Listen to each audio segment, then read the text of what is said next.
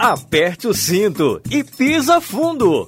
Porque começa agora o único podcast genuinamente cearense a falar sobre automobilismo. Avechados! Seja bem-vindo a mais um episódio do Avechados, único podcast genuinamente cearense a falar sobre automobilismo, a falar sobre a Fórmula 1. E é claro que estamos de volta, né? Depois de uns dias ausentes, estamos aqui para falar sobre o Grande Prêmio da Espanha de Fórmula 1, que teve vitória de Max Verstappen, agora líder do Campeonato Mundial de Pilotos. Verstappen se recuperando aí no campeonato, encaminhando aí o bicampeonato. Assunto, é claro, para a gente discutir ao longo do nosso episódio. Hoje, com o desfalquezinho do Danilo Queiroz, que está em Avellaneda. Olha aí, Argentina, pá, o homem é turista, viu? Brincadeira, viu? Brincadeira, Danilo Queiroz. Hoje ausente aqui no nosso episódio, mas claro, muito bem justificado. Danilo está trabalhando aí na cobertura da Ceará, né? Ceará que tem jogo importante nesse, nessa quarta-feira. A gente está gravando hoje, dia, dia 24 de maio, terça-feira. E o Danilão tá, é claro, dedicadíssimo a essa cobertura internacional, mais do que merecida, é, do Ceará. E aí por isso o Danilão não está com a gente hoje. Mas temos aqui para representar a torcida alvinegra no nosso podcast, Sibeli Baixos. Tudo bem, Sibeli? Rapaz, com a introdução dessa aí, viu? Rapaz, tô chocada, tô chocada. Tudo ótimo, coração a mil aqui, falando do vozão. Tô, tô ansiosa. Ah, Maria, imagina a quantidade de meus amigos. Um horror de gente lá na Argentina. Eu não sei como é que tu não tá lá ainda. tu ainda vai? Tu ainda vai? Rapaz! Rapaz! Rapaz, muito Por... nervosismo, viu? Porque eu não sei na tua, mas a minha TL, metade da minha TL tá. Metade da minha TL é. tá no Chile e assim, uns 40% tá lá no, na Argentina. Rapaz, minha TL tá do mesmo jeito, viu? O povo no Chile e o povo na Argentina. Esse povo é muito. Ô, oh, povo chique, viu? Só tem amigo chique, viu? Ah, não, tá. Né? mas, simbora, é, mas simbora falar do GP da Espanha. Aquele GP que eu tenho que aguentar o câmera o tempo todo filmando que eu não quero, né? Mas se bem que ele nem. Viu que ele nem, nem tchuiu, né? Nem apareceu tanto, né? Aquela praga. Rapaz, se for o que eu tô pensando, eu achei assim que foi quase ignorado, viu? É, o que é que um pedidinho não faz, né? Um pedidozinho na hashtag. ainda bem, ainda bem que eu não tive que dar de cara o tempo todo aquela praga. Calma. Né? Praga. Mas assim, estou muito feliz. Depois a gente, a gente não pôde gravar o GP de Miami, então estamos aqui para falar um pouquinho desse GP da Espanha. Movimentado, hein? Passei GP da Espanha. Bom, não é? Hum. Verdade. Com a gente também, Flávia Gouveia, Flavinha, nossa Flavinha, nossa estrela aqui do podcast. Tudo Mas, bem, Flavinha? Peraí, não, peraí, eu vou ter que intrometer. Eu vou ter que me intrometer, peraí. Quem calma, é a estrela aqui? Rapaz, esse Sávio, Sávio, tô com duas estrelas aqui, hein? Com duas estrelas. Sávio agora que tá de casa nova. Há controvérsias. Não, casa nova. A Flavinha e a blogueirinha. tudo bem, Flavinha? Não é nada, tudo é nada. Tudo bem, sabe? Realmente é muito bom estar de volta. Tivemos problemas no último GP, não deu pra estar aqui. Mas é muito bom estar retomando a Avechado. Esperamos que dê certo aí pra frente. Pensa um povo enrolado. Cadeira, gente. Cada um teve um, teve um probleminha, né, sabe? É Mas isso vai dar certo. Um cheiro para todo mundo. Vamos junto aí. É, exatamente, Flavinha. É, pedir até desculpas aqui aos nossos ouvintes, porque realmente, pessoal, não deu para gravar sobre o Grande Prêmio de Miami, né? Apesar da corrida nem ter sido essas coisas todas, tinha, claro, assunto para a gente conversar, tinha a nossa eleição também, a participação de todos vocês, mas realmente foi, foram duas semanas caóticas para praticamente todos os integrantes da Vechados. Em quatro temporadas avechadas, essa foi a pior semana assim, possível, infelizmente, do pós-GP de Miami. Mas a gente está de volta para falar sobre o Grande Prêmio da Espanha. Tem muito assunto para a gente conversar. É claro, a respeito principalmente dessa vitória de Max Verstappen. Verstappen que venceu a segunda prova consecutiva, né? A terceira prova nessa temporada e se estabeleceu como líder do campeonato. Verstappen que contou, é claro, com a sorte, né, a seu favor e com o azar, infelizmente, do Charles Leclerc, que liderava a prova de forma tranquila, né, já aí com quase 20 segundos de vantagem sobre o próprio Verstappen, quando o motor Ferrari moiou, né? O motor Ferrari apresentou problemas na unidade de potência e aí deixou literalmente Charles Leclerc triste e magoado porque perdeu uma corrida que, ao que tudo indicava, estava facilmente sob controle. Verstappen então agradeceu, venceu, teve ao seu companheiro de equipe Sérgio Pérez na segunda posição, mas o Pérez chiou, viu? Não foi, não, não foi como as outras vezes, não. O mexicano dessa vez. Botou na mesa, não botou não? Botou. Botou, filho. Botou e Como fez. se isso fosse fazer alguma diferença, né? Não sei se vai ter emprego ano que vem, mas ele botou na mesa, viu? Depois dessa. É. Eu Eu lido exato. que ele chamou pras conversas. Ah, isso é meio que nada, mas ele chiou. A gente vai explicar aqui ao longo do nosso episódio. George Russell, novo ministro da Defesa da Inglaterra, terminou na terceira posição. né? Carlos Sainz? Júnior, Respeita, esquece. Carlos Sainz Júnior, pontuando aí pela Ferrari, fazendo a quarta posição, uma corrida de recuperação. Sainz que rodou, rapaz, o Sainz está numa fase, vamos ter que, vamos ter que pagar uma passagem para o Sainz Júnior e para o Ricardo, levar os dois lá em Juazeiro do Norte, pô, porque Que não tem é condição não, passagem? Com a zica que tá, tem que ir a pé de joelhos daqui pra Jazeiro. né? Vai de Aparecida, vai de Aparecida do Norte a Juazeiro, para ver se tira esse caô. E, e, e. É, tá difícil a fase, viu? Tá complicadíssima. O patrão, Lewis Hamilton, fez também corrida de recuperação, terminou na quinta posição. Sexta posição para Valtteri Bottas, de Alfa Romeo. Sétimo colocado, Esteban Ocon. Uma bela corrida aí do Ocon, de Alpine. Lando Norris também em corrida de recuperação, terminou em oitavo. Para a alegria da Sibélio, o Fernando Alonso fez dois pontinhos na nona posição. E fechando o top 10, Yuki Tsunoda, ele mesmo, japonês voador, terminou em décimo, fechando aí então os 10 primeiros colocados. Aliás, esse ano vocês já pararam para perceber que o Tsunoda está pontuando mais do que o Gasly? Eu tava vendo isso, menino. Tô vendo essa marmota aí, tô vendo. Rapaz, seu Gasly que se cuide, viu?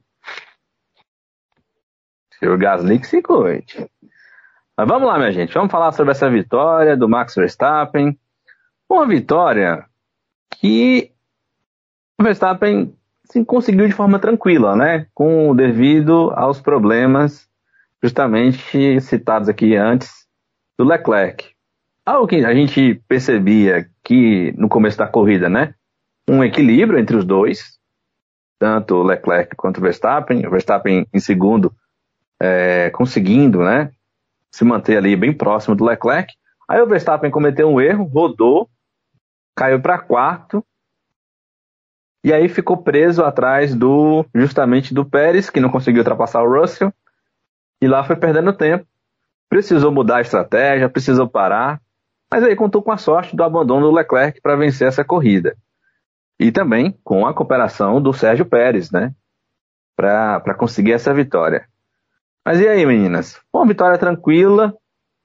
Em relação ao campeonato, acho que o Verstappen se coloca numa posição de mostrar para o Leclerc, especialmente para a Ferrari, que a Red Bull está inteiraça nesse campeonato, apesar de alguns problemas. Né? O próprio Verstappen teve um problema na corrida de não conseguir, por algumas voltas, abrir o DRS.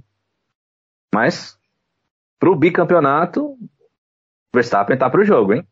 Deixa eu começar por você, Sibeli. Sua análise aí a respeito dessa vitória do nosso querido Max Verstappen. Rapaz. E ainda há, há boatos de que eu ziquei, né? Há boatos. Eu não achei essa Não, vitória zicou. tão. Não acho essa vitória Zicou e foi bonito. tão tranquila, tão tranquila não, viu?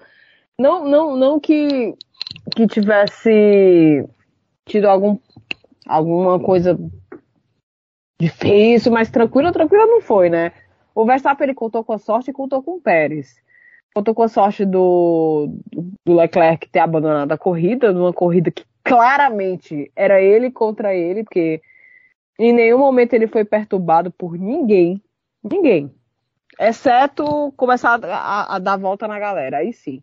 Mas fora isso, ia ser uma, uma parada tranquila que o Leclerc faria, porque ele estava com uma boa distância para o segundo colocado. Então, assim, estava tudo nas mãos do Leclerc. Então, o Max, não digo que foi tranquilo, porque ele contou com essa sorte e contou com o Pérez, né? Porque se ele tivesse voltado atrás do, do Russell, até agora ele estava tentando ultrapassar o Russell, viu?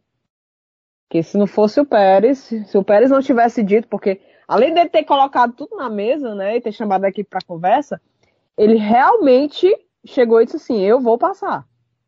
E passou. E passou e não, e não passou difícil. Quando a gente achava que ia ser outra novela para passar o Russell, o Pérez foi lá e passou e pareceu fácil, né? Coisa que o Verstappen não conseguiu. Obviamente, a, a, o DRS abrindo e fechando na hora que queria, né? Porque tá com esse problema, dificultou bastante. Mas é, não, não, não vejo como tranquilo, eu vejo como sorte, né? E isso para o campeonato incendia porque dá um fôlego a mais para a Red Bull, dá, é, é, sinaliza que a Red Bull está no caminho certo, sinaliza ainda mais que o carro da Ferrari está parecendo um carro de leão de treino, né? Eu não sei se eles tiraram um pouco o pé ou é realmente só uma marezinha de azar para dar uma emoção no campeonato, porque realmente o carro é rápido, é competitivo, porém vem caindo o ritmo em comparação aos outros nas duas últimas corridas, isso me deixa preocupada, não vou mentir. Então não sei se foi tranquila não. Foi foi sortuda, caiu no colo, digamos assim, mas teve que contar com o Leclerc e com o Pérez. Para mim a corrida do Max foi mais tranquila porque ele tinha sim um segundo piloto que ali fez acontecer para que ele pudesse ganhar essa corrida é, de forma tranquila. E eu achei até que ele, que ele fosse parar, viu, Sávio? Para fazer a, a, a, melhor volta, né? Mas aí o pontinho, um pontinho extra ficou com o Pérez mesmo, né? Eu achava realmente que ele ia, ele ia arriscar, trocar. E... Ele também não tinha distância, né? Se ele parasse, ele ia voltar em segundo, né? Aí ia Mas ficar aí- muito na Aí, É, ia ter a troca, mas ia ficar muito, muito na cara. Já ficou muito na cara, né? A, a, a É. ultrapassagem, Foi, mas, mas né? a gente viu no, no rádio que, que ele meio que, ah, vai deixar passar e tal. Sendo que o Pérez, eu achei isso do Pérez, assim, eu achei que ele foi realmente atrevido, assim, olha, rapaz, tô chegando já no Max. Eu quero passar. Manda ele sair. Ele mandou, o, o, o- pediu pro, pra equipe pedir pro Max sair do meio, né? Então ele sair do meio, eu quero passar. E passou, né? Mas eu acho É. que a, a vitória do, do, do Max contou com esses dois fatores, obviamente com a sorte, né? Mas contou muito com, com o Pérez. O Pérez estava seguro, e poucas vezes assim, a gente vê o Pérez seguro. Ele estava seguro e, e contou e, e fez Tava com que essa ritmo, vitória. né? É, tava com ritmo, tava com pneus bons. Que ele soube, ele, ele, ele, ele soube é, é, conduzir o carro de forma que o, pneu não se desgastasse tanto. E assim, pra mim, se for falar de tranquilidade, foi por causa disso, mas não foi tão tranquilo, imagina. Eu achava até assim, mas será que, que, que tem a possibilidade do Pérez? Óbvio que não, né? Será a corrida da virada de campeonato e é importante, pelo menos para ganhar um fôlego e dizer assim, estamos na briga, né? Mas eu acho que a Ferrari vem aí. Pelo menos eu tenho que crer nisso. Tem que crer, né? Ô, Tenho que Flavinha, crer, porque já me iludiu, agora aguenta. Não é? Ô, Flavinha, o que, que você achou aí dessa vitória do, do Verstappen? O Pérez tem, tem razão de ter ficado na bronca? Você acha que em condições normais o, o Pérez teria vencido a prova? Se, se por exemplo, a, a Red Bull deixassem os dois à vontade para brigar, você acha que o, o, o Pérez teria vencido a corrida? É, é, sabe, é difícil falar um pouco se ia ser ou não, não ficar nesse si. Mas assim, tem um, um ponto importante. O Max estava com um problema no DRS, né? O grande problema que ele teve para passar o George, por exemplo, foi justamente por causa disso. O DRS dele não estava abrindo. Então, assim, tal, eu acho que em algum momento ele poderia realmente passar, como ele fez com o George. Mas, eu sinceramente, eu entendo e não entendo essa revolta do Pérez. Primeiro, como a Sibeli falou, era a vitória do, da liderança. Então, assim, cara, o, o cara é o meu primeiro piloto. Se ele vencer a corrida, ele vai assumir a liderança. Tem. o que passou na cabeça do Pérez para ele achar que ele realmente ia falar assim: olha, eu vou disputar com ele na pista, não me mandem deixar ele passar. Ah, gente, pelo amor de Deus, é a Red Bull. Tipo assim, é, eu vi. Gente, eu vi muita discussão no Twitter por causa disso. Essa questão do jogo de equipe, e se estava certo ou errado, se o Pérez estava certo ou errado. E, sinceramente, é uma discussão assim que já é tão inútil, porque a gente já tem isso há muito tempo. O jogo de equipe acontece em praticamente todas as equipes já há muito tempo. A gente viu isso muito forte na Ferrari, viu isso na Mercedes, viu isso claramente na Red Bull, porque a Red Bull, desde que Max Verstappen está lá, eles querem um segundo piloto que aceite ser um segundo piloto. E a grande questão do Pérez era justamente essa, porque ele estava muito bem como segundo piloto. Ele estava sendo um ótimo escudeiro. Aí o cara assim acordou, meu Deus, hoje eu vou reclamar de ser o segundo piloto. Não entendi. Para mim, ele colocou a própria vaga dele em risco. Porque assim, a gente sabe que a pessoa da Red Bull não tem muita paciência conhecemos Helmut Marko, Christian Horner e companhia, e a gente sabe que quando começa a chiar demais, quando começa a ter problema, a primeira coisa que eles falam é tipo assim, tchau e benção.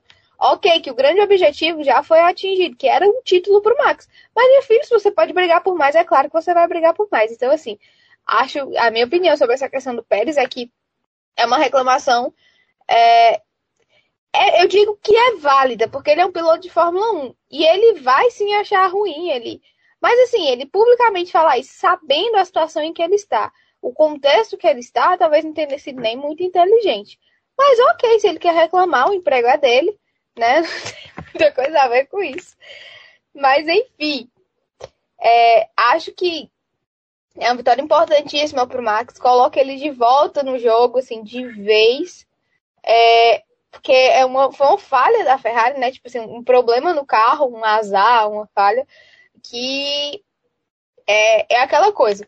Numa disputa assim tão pau a pau, tão acirrada, tu tem que reduzir ao mínimo a tua margem de erro, né? E abandonar uma corrida assim não é a melhor situação. E, tipo, e, e a Ferrari teve outros tipos de problema. E chega agora a abandonar e o outro piloto, né, que era para ser escudeiro também, misericórdia. É, sou defensora do Sainz, adoro o Sainz, acho que o Sainz é um baita piloto. Mas assim, alguém sabe, salve o Sainz dele mesmo. O que é que está acontecendo, velho? Meu Deus, que zica. Que coisa, vamos levar ele para Juazeiro do Norte, uma coisa assim. Fazer um, uma corrente de oração, alguma coisa pro pobre do Sainz. O bichinho tá sofrendo. É, mas assim, acho que a Ferrari, é, o que eu falei no início da temporada, é, invertido, né? No início da temporada, quando a Ferrari fez aquele início assim, pá, e a, e a Red Bull teve seus problemas, eu, eu falei exatamente isso. Você tem que reduzir a tua margem de erro e uma disputa assim tão é, de alto nível, para você ganhar, você tem que errar o mínimo possível. E a, a Red Bull começou errando, e agora a gente viu essa, essa falha, esse problema com a Ferrari, e que custou a liderança, né? É, então, assim, é, é reagir. Mônaco tá logo aí, a gente sabe que Charles Leclerc não tem a melhor sorte em Mônaco. Pobre bateu até uma Ferrari histórica que, ele, que botaram na mão dele por lá. Então, assim, é abrir o olho, ter cuidado e reagir para continuar no palio, porque é, são essas pequenas coisas que vão minando um possível, um possível título no final do ano. Não digo que tá nada perdido e nada ganho. Muito pelo contrário, acho que a disputa tá vivíssima. É, mas é isso, é, é, tentar errar o mínimo possível, tentar falhar o mínimo possível, é, tentar contar o, o, menos possível com a sorte. Porque assim, o azar acontece. Às vezes acontece de você ter um, um problema assim que você não tinha como prever.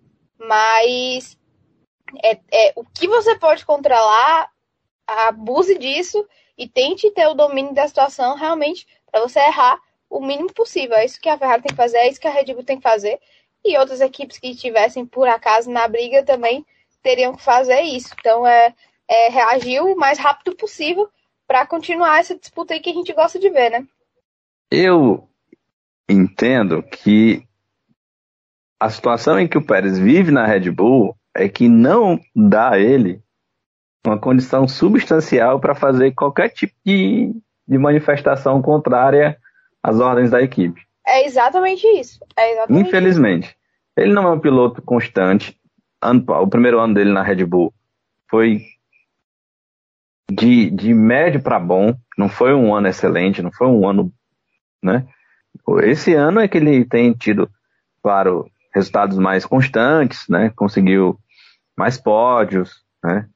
É, mas, gente, ele é o companheiro do Max. Não dá para comparar o talento dos dois. E, a, a Flavinha diz tudo ao falar que estamos falando do cara que é o líder do campeonato e que vencendo a corrida, ele seria líder do campeonato. Né? É o cara que consegue reunir em melhores condições uma disputa ferrenha com a Ferrari ferrenha com o Leclerc. Infelizmente, o Pérez não. Ah, você acha mesmo que a Red Bull vai apostar no Pérez? Pra, pra, pra, pelo título de Mundial de Pilotos? Não vai, gente. Sinceramente, não vai. Mas, é, como eu disse, né, ele está no direito dele de pleitear. Agora, o, o Christian Horner ouvia, que é outra. Pode até ouvir, né? Mas dá atenção, são outros 500. Ô, ô Flavinha, agora me fala uma coisa. Quando é que o, o George Russell vai tomar posse como ministro, hein? Rapaz, o que foi aquilo, sabe? Meu Deus, eu me arrepiei todinha, gente. Na hora, assim, eu fiquei... Que isso?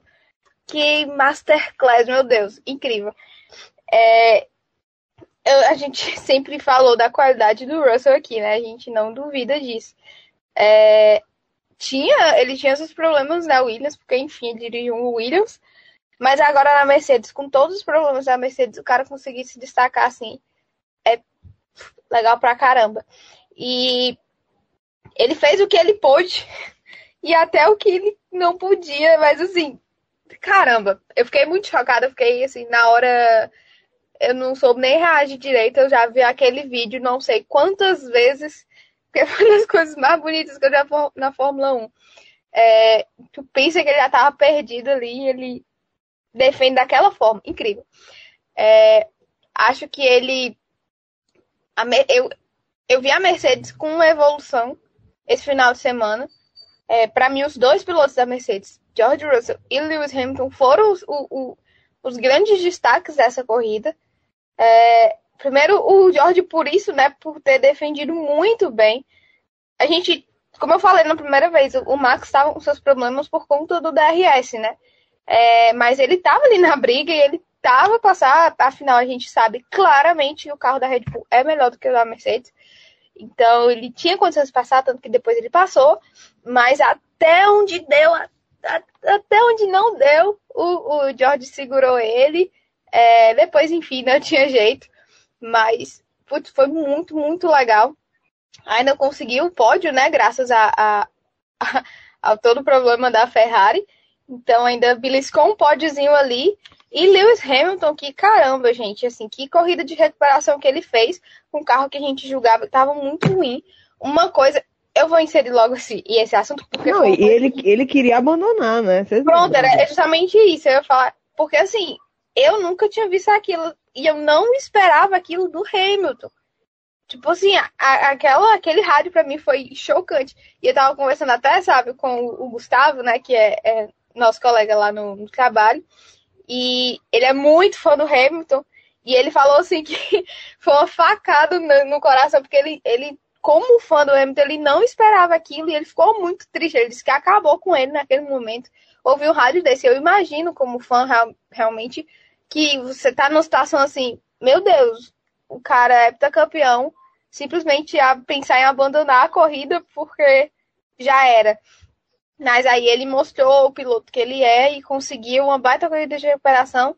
É, ele terminou em quinto, né? Foi em quinto? Foi, ele ainda ele, ele teve aquela. Em Porque o carro momento, superaqueceu e tal. Foi, teve é, isso. Teve, ele teve problema e acabou. Ele conseguiu a posição do Sainz, né? E depois o Sainz passou de volta, não foi isso? Foi, foi isso. Pronto. Mas assim, ainda é uma baita colocação, considerando que a, Mercedes está como a terceira força, né? E, e depois dele ter aquele problema com o Magnussen no início da corrida, porque a grande, o grande, a grande recuperação dele foi porque ele perdeu muitas posições depois daquele incidente que de primeiro achei que tinha sido culpa do Magnussen, depois eu fiquei meio assim, foi, foi de corrida. É, achei que o Magnussen se forçou um pouco. É, não tinha necessidade daquilo ali. Então, se for encontrar um culpado, para mim seria o Magnussen, mas ah, foi, né? Os comissários nem deram punição para ninguém, não, no final das contas, porque afinal os dois foram prejudicados. Então, é, mas aí o Hamilton foi lá para trás e conseguiu se recuperar muito bem para terminar em quinto a corrida, mesmo depois de quase de pedir para abandonar. O Bono falou assim: não, tu vai conseguir pelo menos um P8. Aí ele conseguiu um P5, então legal demais é, para mim, foram os dois grandes destaques dessa corrida. Foi o Hamilton e foi o George Russell. É, aquela coisa, né? O Max, ele fez, mas como a Cibed bem pontuou na primeira fala dela, contou bastante com a sorte. E eu acho que o, o Hamilton e o George fizeram muito esforço realmente nessa corrida para conseguir esse resultado. Então, é, foi bem legal de, de acompanhar a corrida dos dois. Olha, eu devo dizer que também foi chocante para mim, mas é, essa fala do Hamilton no início da corrida diz muito, né, do, do que ele espera do, do ano do campeonato, a coisa de meio que já jogou a toalha, sabe que a função dele ali me parece que vai ser mais do tipo passar o bastão pro Russell. Porque o Russell tá empolgado, o Russell tá com a constância aí de, de sempre pontuar nas cinco primeiras posições em cada, em cada corrida. E o Lewis não, o Lewis tá assim, ah, velho, quer saber do negócio? Toma que o filho é teu. Tô aqui, vamos desistir. Ah, não, não vamos recolher o carro. E realmente, eu não lembro de ouvir essa frase do Lewis, assim. É, é pelo contrário, o Lewis era sempre pedindo mais, né?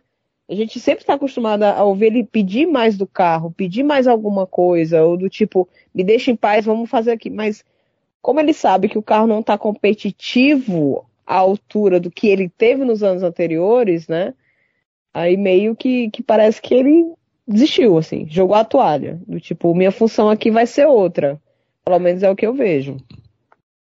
O que eu achei estranho é que no sábado o próprio Hamilton estava muito empolgado com, com o desempenho do carro, né? Falando que não ia brigar por vitória, mas ia brigar por pódio.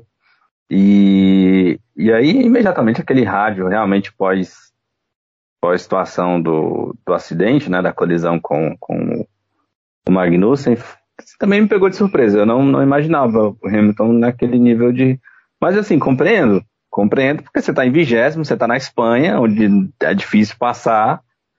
A Mercedes, né, ele não tinha um carro onde, onde ele imaginava que poderia ter um ritmo de corrida para chegar. Ele estava a 60 segundos, minha gente. Ele estava a 60 segundos do Leclerc quando ele volta dos boxes. Ou seja, um minuto. Você vai pensar o que? Ah, eu tô um minuto do líder.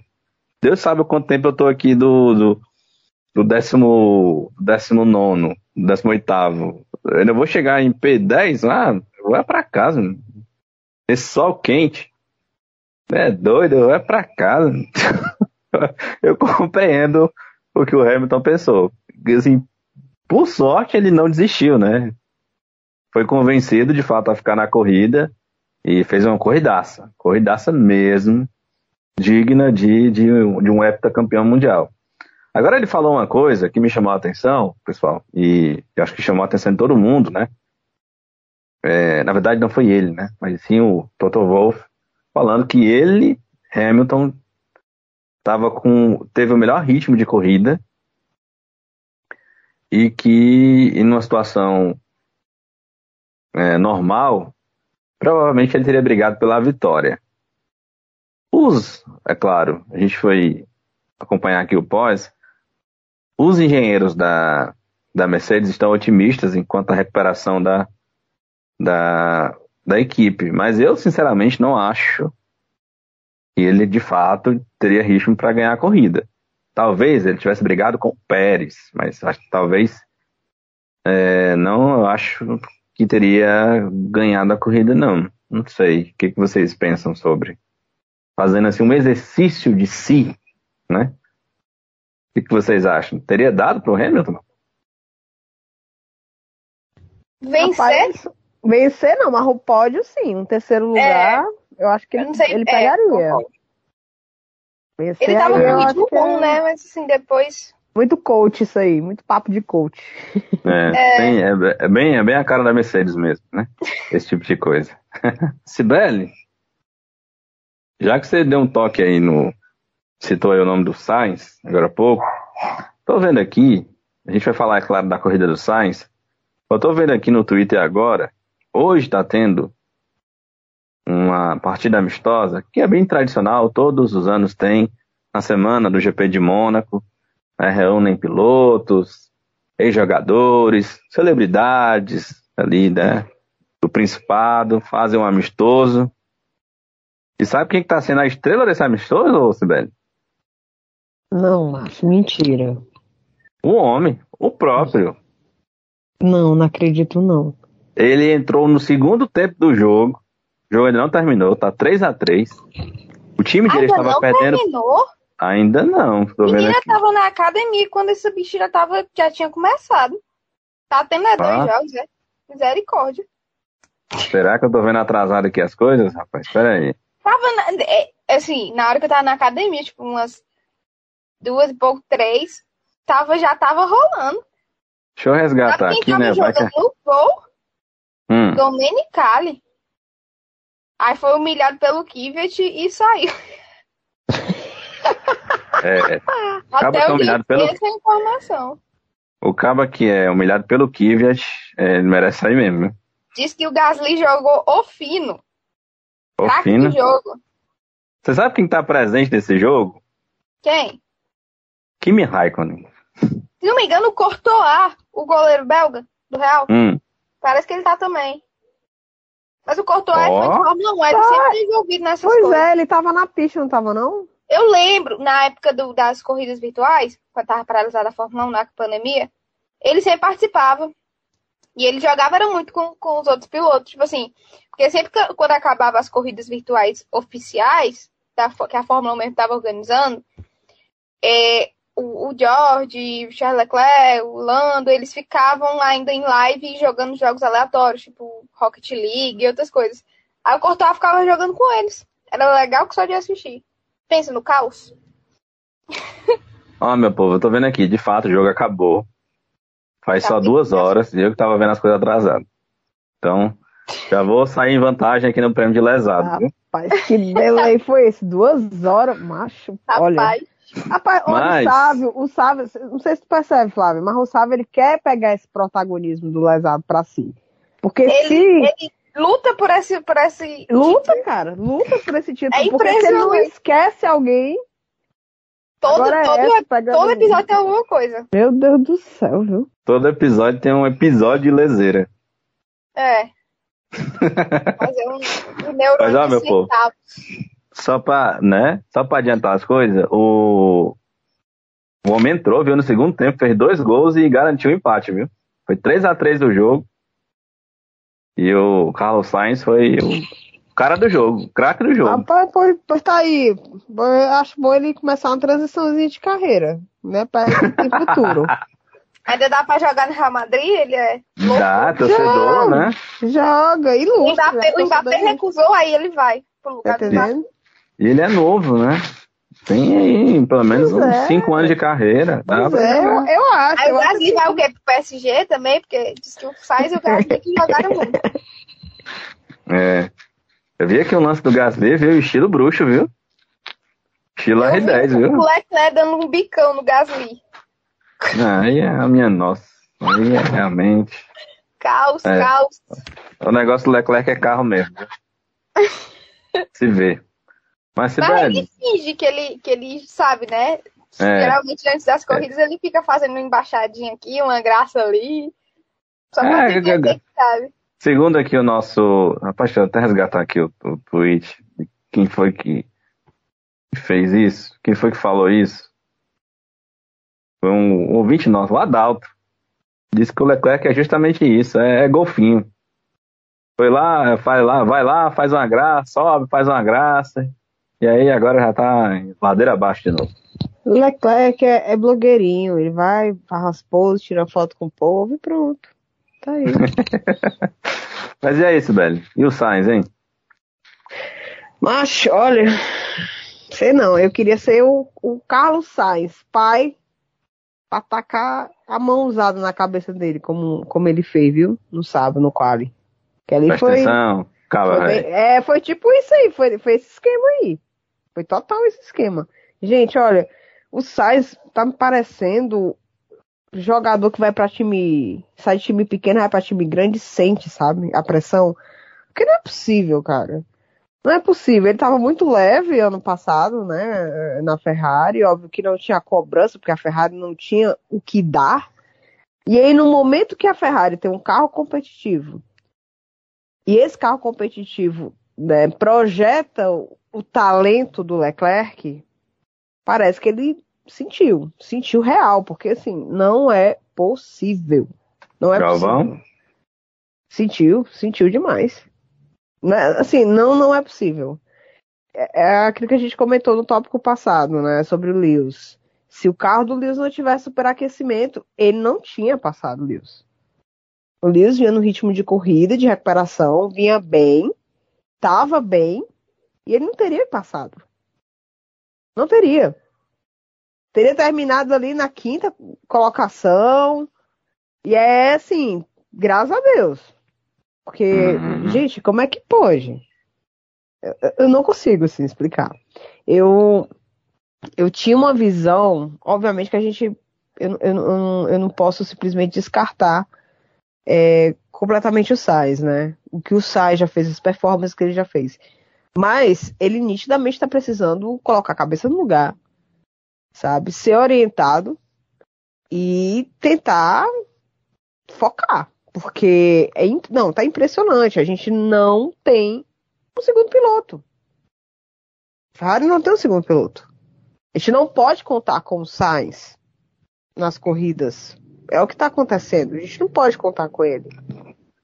Porque tu imagina, se ele tivesse realmente no ritmo bom de corrida, ele poderia muito bem ter assumido a dianteira e ganho esse, esse, essa corrida do GP da Espanha em casa. Obviamente que a galera, geralmente, quando corre em casa, tem uma zica danada, né?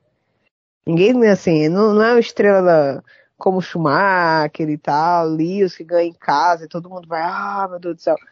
Geralmente os pilotos têm uma zicazinha, é. Tem uma zicazinha em casa. Eu, ah, eu lembro aqui fácil. Villeneuve, Ricardo, o próprio Ricardo, né? O Ricardo tá no grid.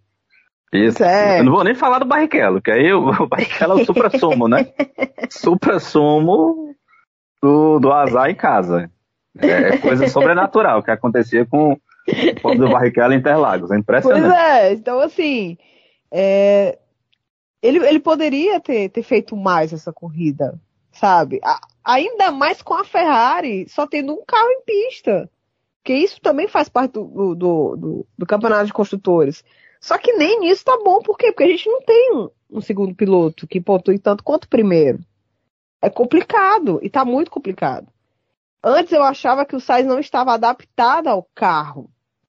Hoje eu tô achando que o problema não é só a adaptação ao carro. Eu acho que ele já pegou o negócio. Para mim tá sendo questão psicológica, mesmo mental, do tipo confiança. Ele não me é. parece confiante. Ele parece que tá realmente sentindo o peso de ser piloto Ferrari e tendo um companheiro de equipe que tá disputando o campeonato. Ele sentiu isso. Ele sentiu esse golpe. É, parece estar tá entrando em parafuso, né? É o tipo, é o tipo de situação de, de um piloto que está entrando em parafuso. E aí você tem, precisa ter muita força mental para poder realmente sair dessa. Aí a ele está numa situação muito difícil. Não, total. Eu acho que a temporada dele, assim, Já foi. Ele não briga por absolutamente mais nada. E o papel que ele vai exercer esse ano é de, de segundo piloto, é de piloto pro Leclerc. Aí, aí tu, isso, isso me faz pensar no seguinte: olha como o ambiente da Ferrari foi meio que diferente para ele, porque se essa coisa de segundo piloto tá pesando tanto para ele, se essa coisa de ver o companheiro dele tendo uma boa performance, ganhando corridas e disputando o campeonato tá pesando para ele, isso quer dizer que na cabeça dele ele acreditava que podia estar no mesmo canto que, que o Leclerc. Que eles poderiam estar disputando o campeonato. Porque se ele não tá conseguindo fazer isso, porque se fosse algo que não preocupasse tanto, gente, ele estaria muito mais leve dirigindo esse carro e ele poderia fazer dobradinha em cima de dobradinha. Que é o que a gente não tá vendo se tá pesando tanto ser piloto Ferrari, se tá pesando tanto ter um companheiro de equipe disputando o campeonato, é porque ele se considerava, pelo menos, tão bom ou capaz quanto o Leclerc dentro da equipe. Então, assim, para mim pesou total. Para mim não é mais questão de não adaptação do carro, porque ele é capaz de dar bons feedbacks. Afinal, houve aquela aquela fofoquinha de que o Leclerc se incomodava que as atualizações do carro eram feitas no SAIS e os feedbacks eram ouvidos do SAIS, aquele ciúminho. Então, assim, eu acho que tá na hora de trabalhar a cabecinha, SAIS, porque a Ferrari tem que contar com ele. A Ferrari não é uma equipe de um piloto só, embora possa parecer, embora pareceu em vários anos, mas precisa dele. E ele precisa colocar a cabeça no lugar, ele precisa lembrar do piloto que ele é, né, para ajudar a equipe. Porque, assim, realmente, em termos de nível, a gente vê que o Leclerc é mais piloto que ele. Mas sem isso, sem ter pelo menos alguém que facilite ou que pontue quando a, a equipe precisa, a gente. Isso é sem dúvida, ele precisa ser esse cara. Ele não tá sendo.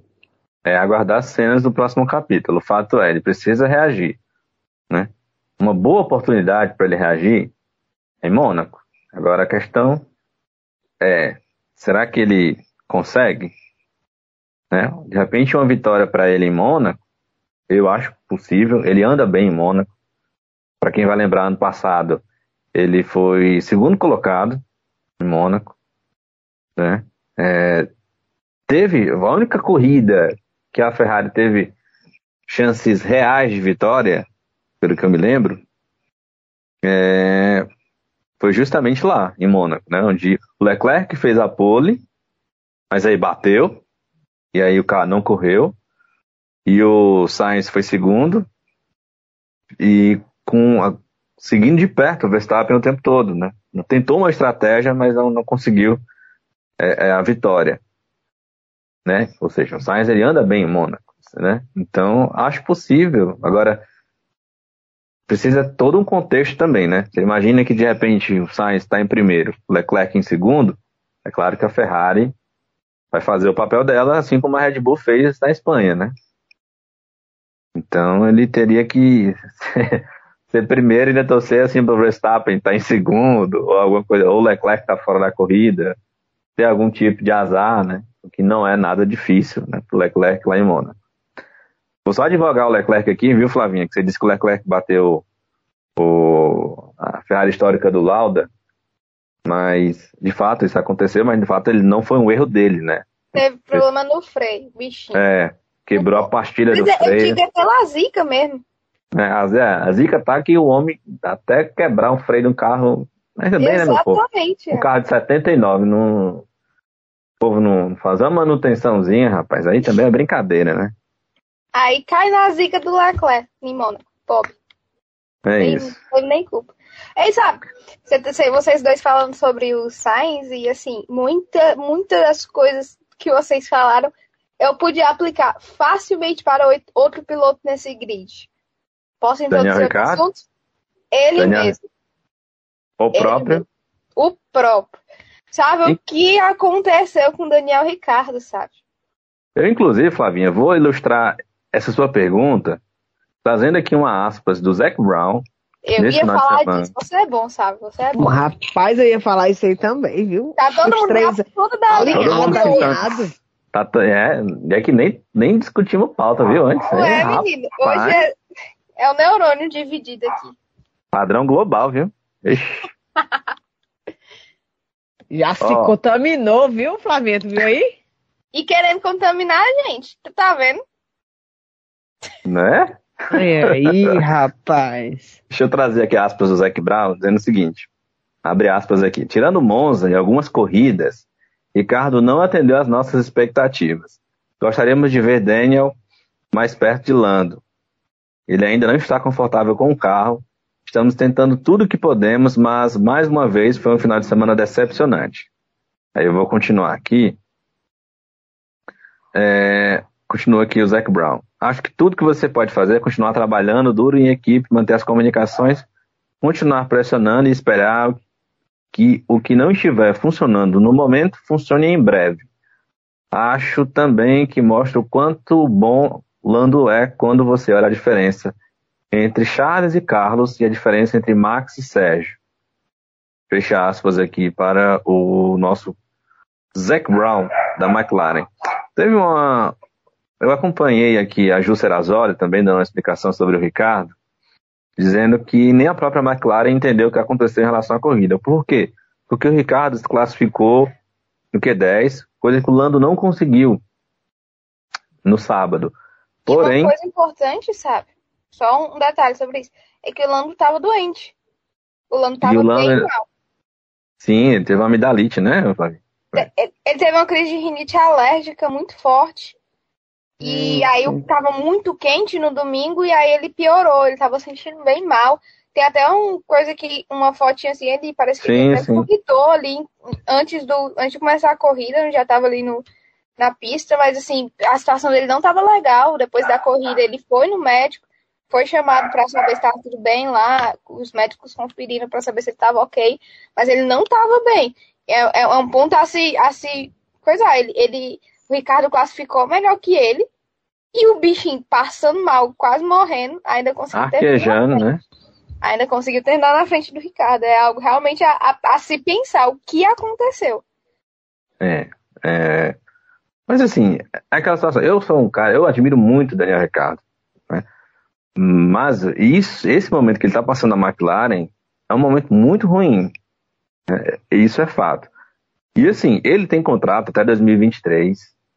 A McLaren dá sinais de que, continuando essa situação, hum, a McLaren não é muito de, de, de quebrar contrato, né? Vocês, a gente, a gente sabe disso. Mas há nomes que a McLaren estuda para um futuro.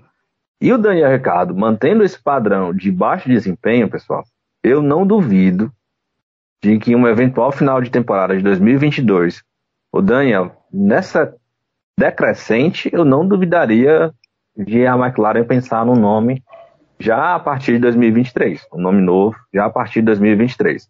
Inclusive, existem rumores, né? Dois rumores em relação a McLaren. eu gosto dos babados, eu gosto dos babados. É, dois rumores, não, isso, isso não sou eu que estou dizendo, né? Mas o que circula pelo, pelas redes sociais e pessoas do paddock é de que a McLaren estaria estudando uma troca de pilotos envolvendo o Ricardo e uma outra equipe do grid. Quem seria essa equipe? Quem seria esse piloto? Só a McLaren sabe, só os envolvidos sabem. Um outro rumor, esse que ganhou mais peso nas últimas semanas, especialmente, que é o Colton Herta, que é piloto da Andretti. Né? Então ele estaria é, sendo visto como um nome muito interessante para a McLaren para os próximos anos. Né? Então, quem sabe aí, e é tudo que eu imagino que a Liberty quer, né? Mas também tem esse nome, tem outro nome, que é do Pato Howard, né? Que a Flavinha é, conhece bem, é mexicano, né, Flavinha? Eu entendi, Pato Donald. Ele é... Pato Donald, né? Ele é australiano, o, o Pato. É o Patrício. Não, australiano não, é mexicano. Mexicano, é parceiro do. do é, é, é irmão do, do Sérgio Pérez. É, ele é mexicano. E assim, são os dois grandes queridinhos, né, do, do, do Zac Brown.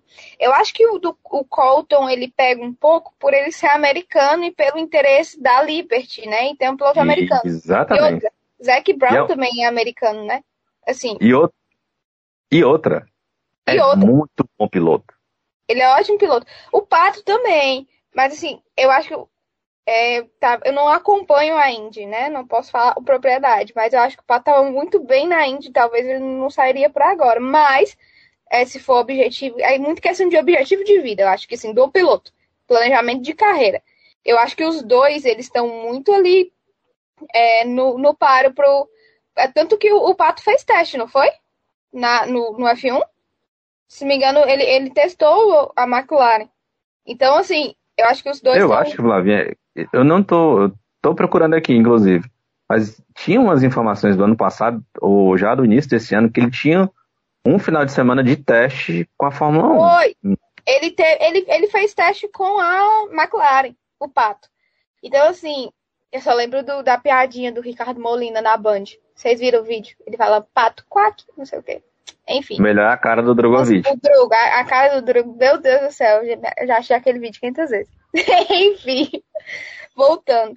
Eu, eu concordo contigo, sabe? No sentido de que a pressão do Ricardo aumenta por ter, primeiro, por ter dois pilotos já assim, que a, a equipe como um todo vê como potencial é, ocupador da vaga, vamos dizer assim. E também porque, ah, gente, é, é questão do nome dele, né, que tá em jogo. A gente não, não apaga, não esquece tudo que o Ricardo já fez na Fórmula 1. É, vitórias, é, é, corridas, a gente falava muito das ultrapassagens.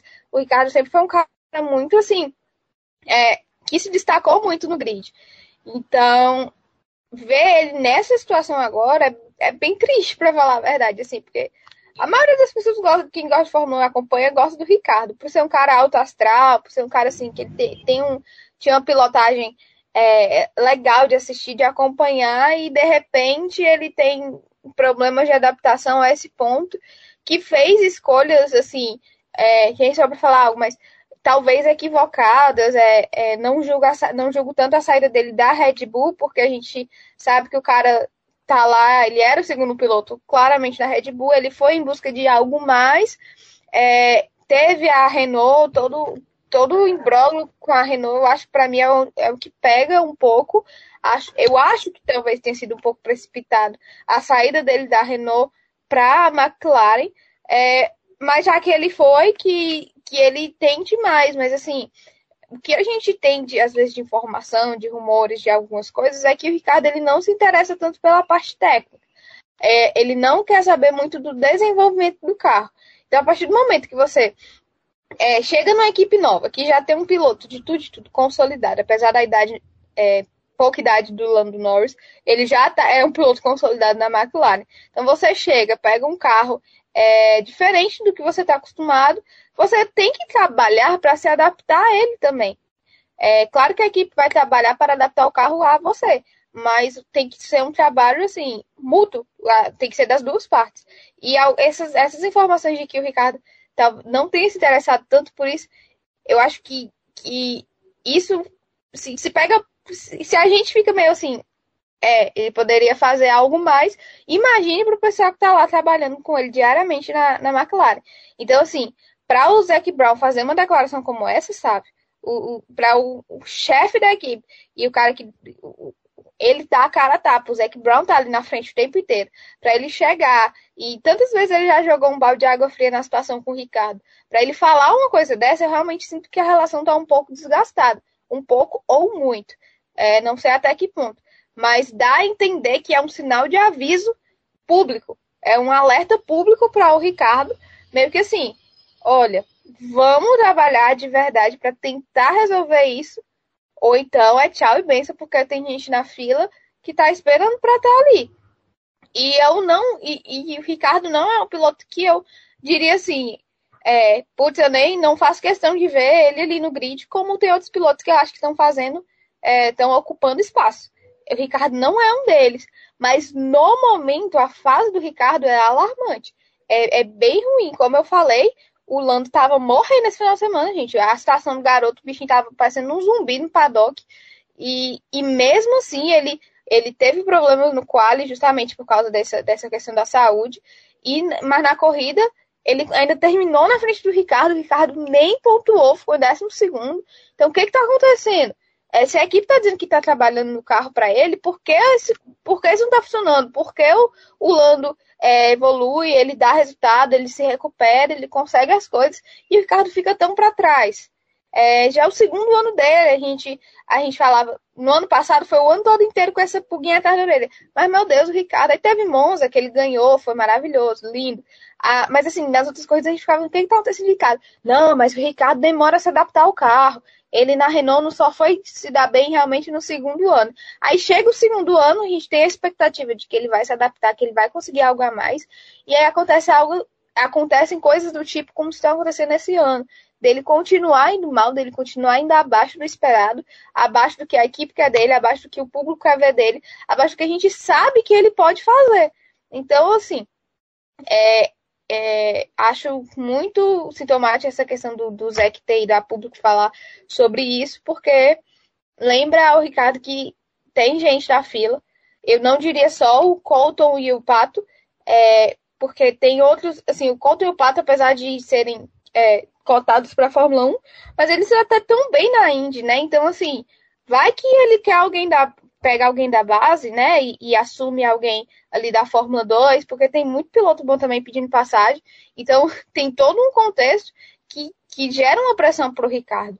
Então, assim, é, eu quero muito ver a recuperação dele. Não, não desejo que ele saia da equipe ou que ele se dê mal, mas, assim, é, que ele se esforce ou trabalhe, mas eu não sei exatamente, não posso afirmar que ele não está trabalhando, mas assim, que está acontecendo, né? É, é, bom isso ser resolvido logo. Ai, gente, eu não sei se é impressão minha, mas eu acho que passou pro Ricardo. O tempo sabe? dele passou. É, é, passou, assim. É, foi, foi é, o planejamento, tu tocou no, no, ponto de planejamento de carreira, foi um planejamento de carreira falho, convenhamos, ele ficou nitidamente perdido.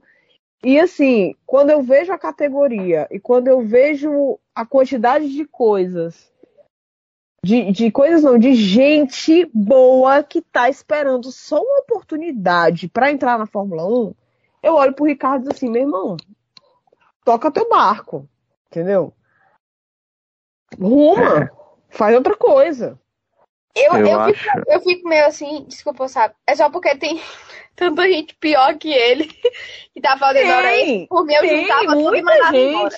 Gente, mandava... tem muita gente fazendo hora extra. Fazer o um pacotão. Fazer um pacotão, com, com toda certeza absoluta. A gente pode falar de Latifi aqui. Pelo amor de Deus, Latifi, se eu ver o Latifi mais um ano na Fórmula 1, eu Entendeu?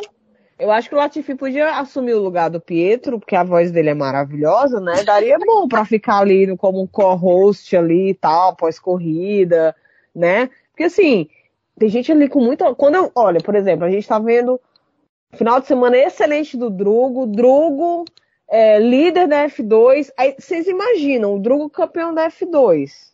Tô rezando para isso. Tá todo mundo torcendo para isso, né? Aí, gente, pra onde é que o Drugo vai? Nas configurações. Eu, vejo essa, é, pois é, eu, eu olho essas, aí eu vejo, eu olho para Fórmula 1 e vejo a gente fazendo hora extra. E eu acho que o Ricardo é um deles, sim.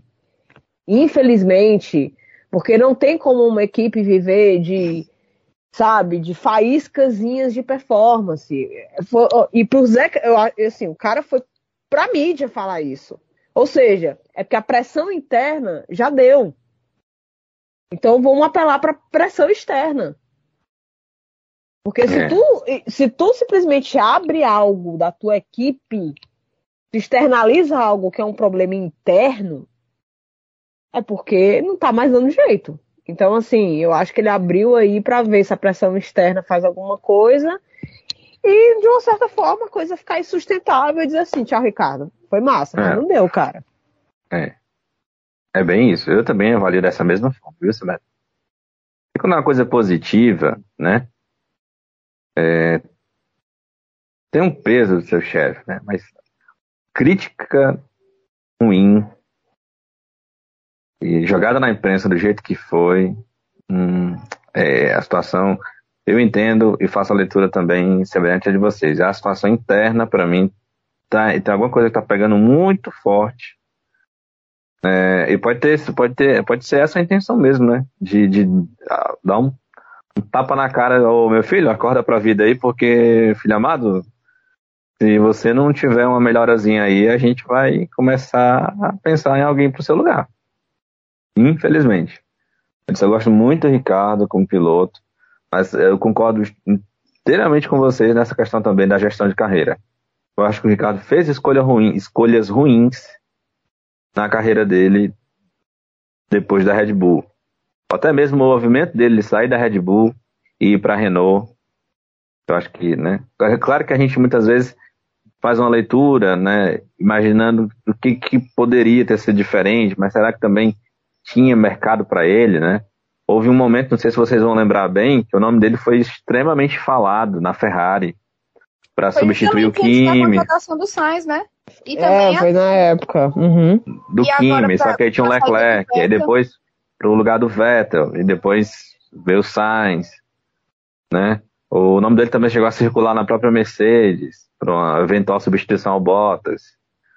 Mas aí também, né, não foi. Enfim, é, aquelas, são aquelas situações que a gente também não entende muito bem, né? Às vezes você é levado a tomar decisões porque, enfim, assim como eu imagino que a própria saída dele da Red Bull né, em 2016 né, não foi uma coisa que eu acho que ele imaginava não sair naquele momento, mas se sentiu obrigado porque sabia que a equipe, não por, pelo desempenho ruim dele, mas por uma filosofia, né, por entender, por querer apostar realmente num jovem piloto que era o Max, a equipe notoriamente decidiu que ia trabalhar para o Max, independente do que o Ricardo fizesse na pista.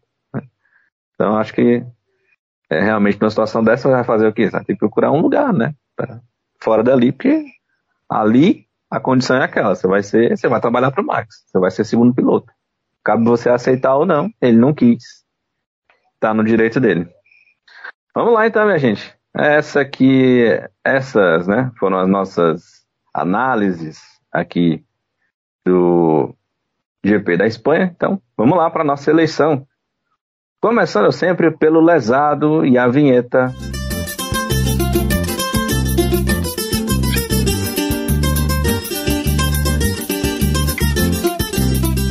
E esse é lesado. O voto da galera, CH Barbosa, é, diz aqui que lesado foi quem fez a Red Bull verde lenta. É isso mesmo, esse aqui é o voto do CH Barbosa. O Anderson Barreto diz aqui que o lesado foi o Magnussen pela batida com Hamilton. O lesado do Matheus Landim também vai para o Magnussen. E o Tadeu Alves também mandou o recado e disse que o lesado foi o Magnussen por ter feito M na largada. Sibeli, a sua escolha. Eu vou de Magnussen também, porque o carro da Haas tá bom. E o cara simplesmente comprometeu a corrida dele, quase comprometendo a corrida do outro, né, do Lewis. Então, Magnussen. O negócio vai ser difícil é no, no avexado, viu? Ixi. Esse aí vai ser osso. É verdade. Flavinha, sua escolha. Ó. Ó. Hum. Eu, eu fico tentada a votar no Magnussen, porque eu também achei que foi meio culpa dele, aquela besteira que ele fez no início da corrida com o Hamilton. Mas sei lá, gente, eu ou vontade de votar no Ricardo. Eu tô muito decepcionada. tô muito decepcionada com o Ricardo, mas assim. É, acho que ele teve. Deve ter tido algum problema. Eu não vi nenhuma explicação assim palpável sobre o porquê ele ter ficado atrás e o porquê ele, ele ficou atrás do Lando Norris doente. É, então eu vou nele, certo? Sim, se eu se tem alguma explicação, se acontecer algo sobrenatural ou o carro realmente estava um problema, por favor, me avisem. Mas assim, até onde eu sei, não tem explicação para essa performance tão abaixo. Então eu vou de Ricardo. Tá aí então, o voto da Flavinha no Ricardo. Eu vou votar também, pessoal, no Magnussen, porque é, no mesmo argumento que a Sibeli, em condições normais, acredito que o Magnussen teria condições de, de chegar nos pontos. E aí foi uma manobra precipitada. Ele até falou que o Hamilton, né, não foi ocupado pela manobra, mas claramente você vê a on-board do Hamilton, ele faz a curva bem, bem para o canto.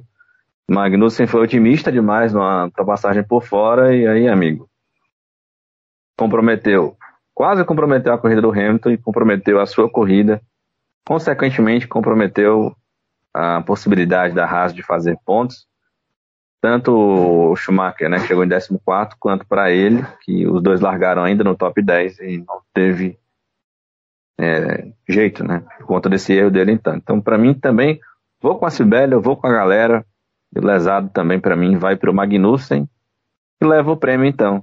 Fiquei até com pena, rapaz, que a filhinha dele tava lá, toda animada, doido pro pai fazer uns pontinhos, o cabo vai lá e faz isso aí, né? Brincadeira, hein, ô Magnus?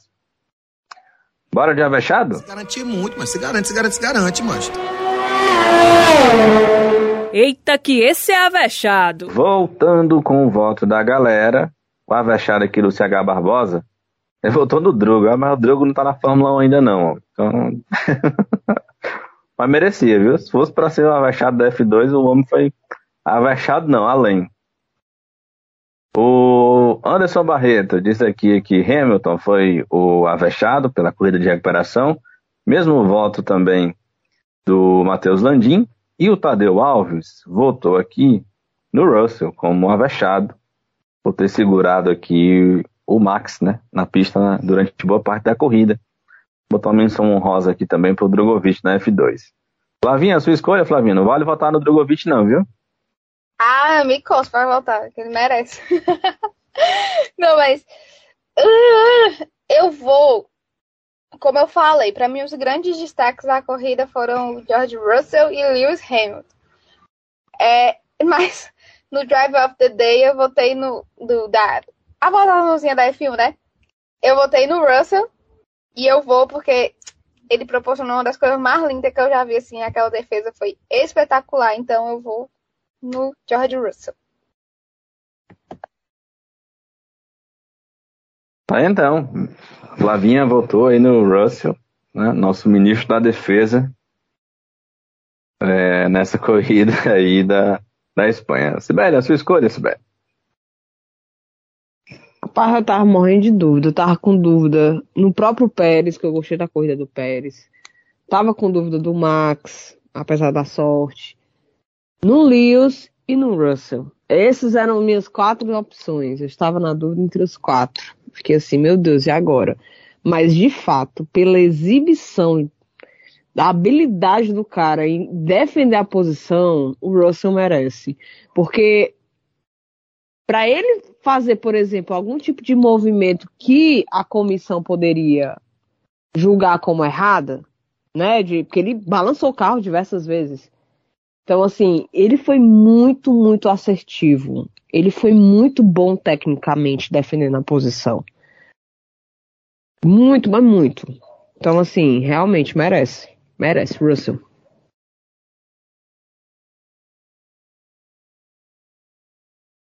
Então, Russell já leva aqui o, o prêmio né, de avexado, mas eu vou destacar aqui o meu voto para, para Hamilton pela corrida que fez, né? Corridaço do Hamilton de recuperação. Teria terminado no P4 se não fosse o problema no motor da Mercedes. Então, eu vou votar aqui no Hamilton. Eu acredito demais que ele teria brigado pelo pódio em condições normais. Mas vou botar aqui uma menção honrosa, porque o que o Russell fez foi, de fato, uma defesa de posição né, durante todo o tempo que ele defendeu extraordinária. E vou dizer uma coisa para vocês. Se não fosse a condição de pneu da Mercedes, né, já tá gasto. Tivesse condições iguais de pneu, não sei não, viu? Teria passado. Sei não, viu? É isso. No mais, pessoal, algo mais a acrescentar? Vamos, é claro, destacar né, rapidinho aqui, falar do Drogovic, né? Que final de semana maravilhoso. Esperando aí que o Drogovic consiga se manter firme e forte nessa liderança e arraste esse campeonato na F2, né, Flavinho? Ai, sabe, nem falo. Gente, meu Deus, que final de semana maravilhoso para ele. Duas, gente, foi a primeira vez nessa era moderna da F2, né, pós GP2, que um piloto ganhou as duas corridas. A pessoa ficou, algumas pessoas lembraram que o Piastri ganhou no ano passado duas corridas no final de semana, mas no ano passado Tava com formatos diferentes, eram três corridas no final de semana, né? Então, assim, complicado. Mas enfim, tem esse detalhezinho. Voltando, impecável o final de semana dele. Primeiro porque, assim, ele teve um problema no quali, né? A estratégia da MP não foi a das melhores.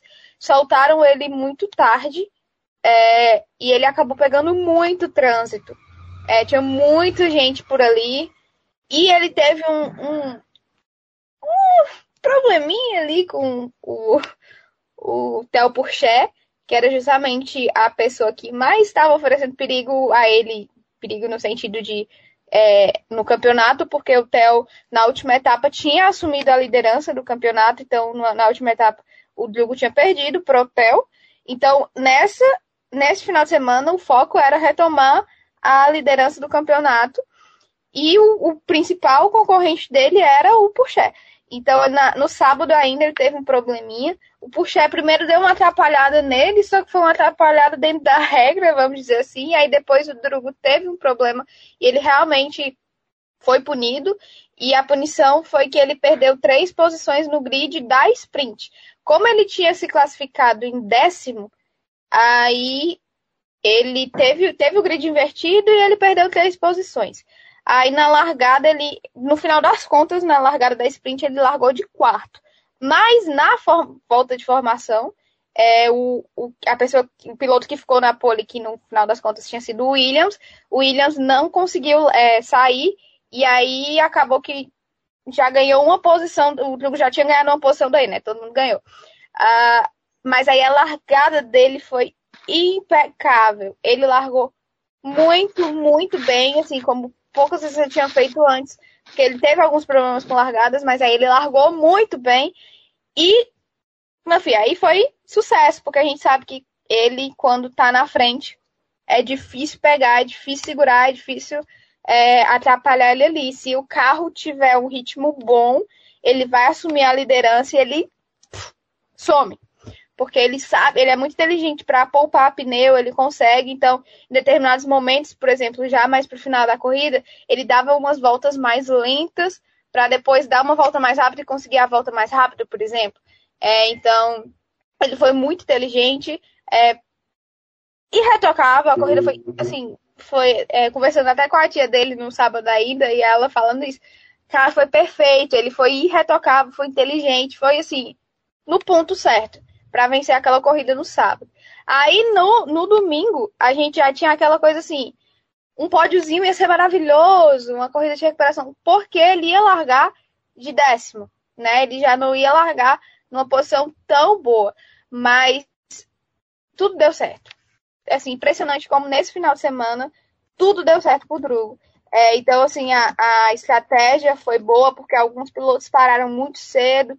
Ele esperou um pouquinho mais é, teve o carro estava no ritmo muito bom, então ele teve é, conseguiu boas ultrapassagens. A, a, a, grande ultrapassagem da corrida na Feature foi com é, em cima do Jack Durham, né, que é quem liderava virtualmente até aquele momento. Então, assim, foi perfeito. Foi, foi um final de semana perfeito. É, duas vitórias para ninguém botar defeito. Eita, até rimou. Mas, assim, só mostra a qualidade dele, como a gente sempre é, fala aqui. É, é o terceiro ano dele na Fórmula 2. Então, realmente é, é muito, muito, muito decisivo. É, esse destaque dele é, é, importantíssimo, é crucial para ele tentar alguma coisa.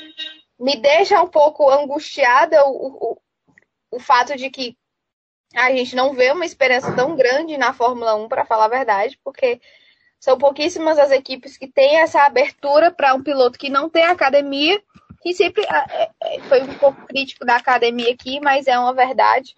É, os principais pilotos da Fórmula 2 hoje que estão competindo com o Drugo têm academias. Então, assim, é, me, me deixa um pouco aflita, porque talvez uma solução de ir para uma Indy, até porque se ele for campeão esse ano, ele não pode competir novamente na Fórmula 2. Talvez nem valesse a pena competir novamente na Fórmula 2 para um quarto ano. É meio que assim, o que, que eu estou fazendo, né? Talvez seja melhor ir para uma Indy ou ir para uma outra categoria. É... Então, assim, é, é, é bom, esse final de semana é bom para ele, para ganhar confiança, para ganhar em busca do título. É, mas outros pilotos aí, como por exemplo o Vips, que teve um final de semana também muito azarado. O, o, o Vips é o preferido da Red Bull para subir para a Fórmula 1. Então, assim, ver o Vips balançando é, talvez seja interessante, entre aspas, para a gente pensar numa vaga. É, eu estava até discutindo com os amigos, pessoal, esse final de semana. Se a gente for pensar em alguma vaga para o Drugo, eu acho que talvez seria na Williams, se por acaso o, o Latifi saísse, ou, por exemplo, no Aston Martin da vida, que não tem academia, a gente não sabe questão do Vettel, do futuro do Vettel, ele está aí cheio de incertezas. É, aí, aí, vem as outras equipes, a Haas, que tem aquela coisa com a Ferrari, a Alfa Romeo também com a Ferrari, a, a, enfim, algumas equipes relacionadas à Mercedes, à McLaren. Não, a gente vai tentando olhar logicamente e não vê um espaço muito grande, não vê uma saída, uma solução muito é, fácil. Até porque para conseguir o, o ex-companheiro dele, né, o Ju, que deu 30 milhões de euros para conseguir uma vaga na Alfa Romeo. Mas assim, onde é que o Drugo vai arrumar 30 milhões de euros um patrocinador aqui no Brasil, gente. Quem é que vai dar um negócio, um valor desse? Assim, uma coisa é um chinês. Ai, bora fazer uma rifa. É, eu falei já pro Drugo, gente, vamos abrir uma vaquinha virtual, alguma coisa assim, que a gente tenta, pelo amor de Deus, porque realmente seria muito Rapaz. Forma, mas é difícil, é difícil. Esse valor aí só se for na base do caixa 2, viu? Meu filho, é não, assim, cada um der um real, cada brasileiro se sentir comovido, assim, der um real de doação, a gente consegue uma quantia suficiente para, para uma vaga para Felipe Drogovic da Fórmula 1. Vamos, galera, brasileiros, se juntem. Tentar uma vaga. Porque não tá fácil, sabe? Não tá fácil. Tá não, tá não. Mas não, estamos na torcida, tem... ele merece. É, vamos torcer, quem sabe aí a gente não volta a ter um brasileiro na Fórmula 1. É isso, ah, né, gente? A gente podia dar uma forçadinha, né? Já querer um americano. Sabe que brasileiro dá engajamento, meu filho. Se a gente não pode pagar com dinheiro, a gente paga com engajamento nas redes sociais. É isso é isso. importantíssimo nos dias de hoje, gente. Pronto, fechou. Eu se acho ninguém, se ninguém pegar, se ninguém pegar o Drugo na Fórmula 1, a gente mete um vampetaço aí nas redes tudinho. Pronto, acabou. Só me avisem quando é que vai ser pra eu não participar. Pra não entrar no Twitter do dia, por favor. Salvos eternos na época da- das brigas do- na pista com o Matsushita. Depois daquilo, meu Deus do céu. Minha nossa. É isso, minha gente. Vamos embora. Simbora, menino. Embora que a Pablo da cidade tá doido pra treinar, rapaz. Oh, meu Deus do céu. A pobre. Tá pobre. Minha nossa. É isso, minha gente. A gente vai encerrando aqui o nosso episódio. Lembrando que final de semana que vem tem GP de Mônaco e, é claro, tem sim episódio da Vechados contando tudo sobre o Grande Prêmio de Monte Carlo. Eita, menino, prepara o, prepara o travesseiro, viu, pro cochilo. Ora, não. Ora. Preparar uns Tchau, negocinhos tchau. pra comer, pra ver se não dá tanto sono. É, é bom. Haja. E o Eu já- detalhe, Não, mas o glamour, mas Deixa é o glamour, gente. O Ah, glamour é o tá luxo. lá, pô. deixa, tá deixa eu lá? preparar vocês, Hum, falando de sono. Hum. A corrida principal da, da Fórmula 2, adivinha Hum. o horário? 5 horas da Às manhã. quatro não, né? Às 4 da manhã. Misericórdia, senhor. Só acordam os fortes, os fãs do Felipe Zugovic para Mulher, assistir. nem quando eu vou Apenas- treinar no mar, eu não acordo quatro horas mais, não. É. Acordo? Não, esse final de semana que já foi difícil porque eu tava de plantão. Aí, seis e meia da manhã, foi seis e vinte por aí, acordei, não consegui mais dormir porque eu tinha que trabalhar. Minha filha foi até de noite, morrendo de sono. Aí imagina quatro horas da manhã. É de lascar. Mas vai dar certo. Vai sim. Grande abraço, Sibeli. Até a próxima. Até um cheiro. Eu espero que Mônaco seja em menos, esteja em menos um negocinho, né? Um negocinho pra gente rir. Ou ter raiva. Não sei. Eu quero emoção, de alguma forma. Mas é isso. É isso aí. Cheiro, meu povo. Até Mônaco. Tchau, tchau, Sibeli. Tchau, tchau, Flavinha. Tchau, salve, tchau, Sibeli, tchau, pessoal. Até Mônaco. Vamos fazer uma corrente de oração para que Mônaco seja minimamente atrativo e interessante, galera. Todo mundo fazer a sua oração em casa, porque é difícil. Vamos pedir chuva, ou sei lá, um safety car, uns negócios assim diferentes, um, uma zebra, um carro quebrando, vai dar certo. Tchau. Tchau, Flavinha. Ei, É não sendo o meu, pode quebrar, vai. Ai, ai, ai. É isso aí, minha gente. Lembrando que no próximo episódio, se tudo der certo e colaborar, o Danilão vai estar de volta aqui com a gente para comentar tudo também sobre o Grande Prêmio de Mônaco. A gente se encontra então no próximo episódio. Até lá!